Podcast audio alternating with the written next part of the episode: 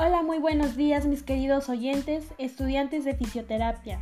El día de hoy hablaremos sobre un tema muy interesante llamado los códigos éticos y morales en la práctica del fisioterapeuta mexicano. Seguramente más de una vez hemos escuchado hablar sobre la ética y la moral.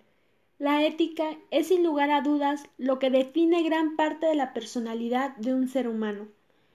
La moral consiste en una serie de normas, reglas, valores, ideas y creencias en base a las cuales un ser humano vive en una sociedad manifestada con su conducta.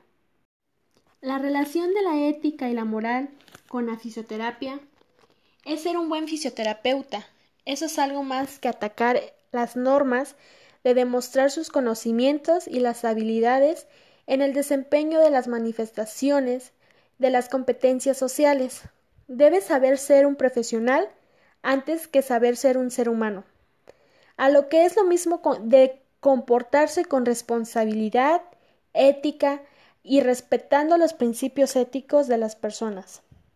La práctica fisioterapéutica en México tiene como objetivo principal que el cuerpo humano pueda tener el movimiento que trata las manifestaciones y los dolores del mismo. En la actualidad, la fisioterapia en México no, se, no cuenta con un reconocimiento que tienen otros países y básicamente se debe a dos situaciones. El gran desconocimiento de las funciones que ejerce un fisioterapeuta y la ignorancia cae entre el perfil del fisioterapeuta egresado y el papel que desempeña un nivel institucional.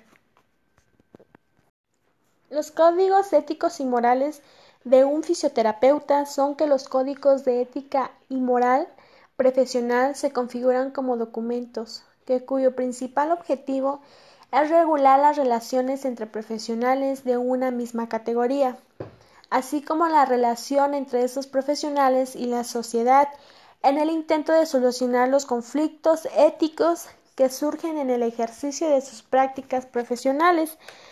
Las instituciones que norman la práctica fisioterapéutica en México son IPED, CEMUCH, la VP, VM, BUAP, UNITED y por, por último tenemos la Universidad Autónoma de Guadalajara.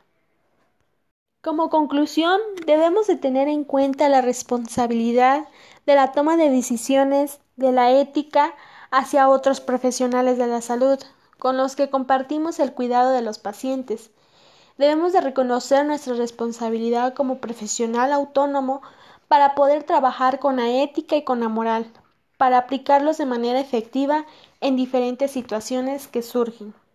Agradecemos a los siguientes autores por la información brindada para poder ser transmitida a todos los jóvenes de fisioterapia.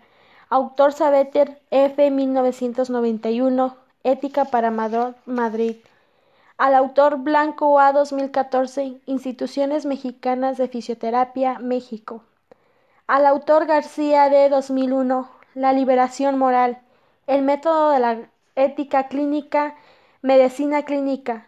Barcelona, 117 1823.